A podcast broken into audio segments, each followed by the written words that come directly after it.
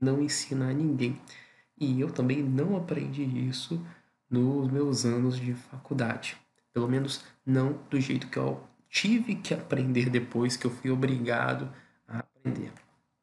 Bom, lá nós aprendemos sobre muitas disciplinas, sobre muitas questões éticas que são fundamentais. Nós precisamos para nossa boa prática, para uma condução correta e para nós aplicarmos aquilo que é cientificamente comprovado. Mas existe uma outra área que não é explorada, principalmente para quem atende em consultório, para quem está precisando captar novos clientes, que é exatamente como que o mercado funciona, como que essa competição por clientes funciona, como que você deve se portar, como que você pode fazer a captação dos leads, o que que você tem que usar, como que você pode propriamente vender para esses clientes. Exatamente, vender. Muitas pessoas saem achando que não precisam fazer isso.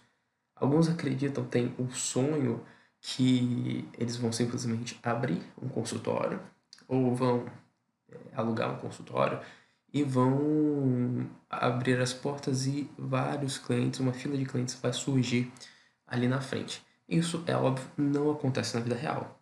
Isso é uma coisa fictícia, uma coisa irrealista que não se traduz em dinheiro no seu bolso no final das contas.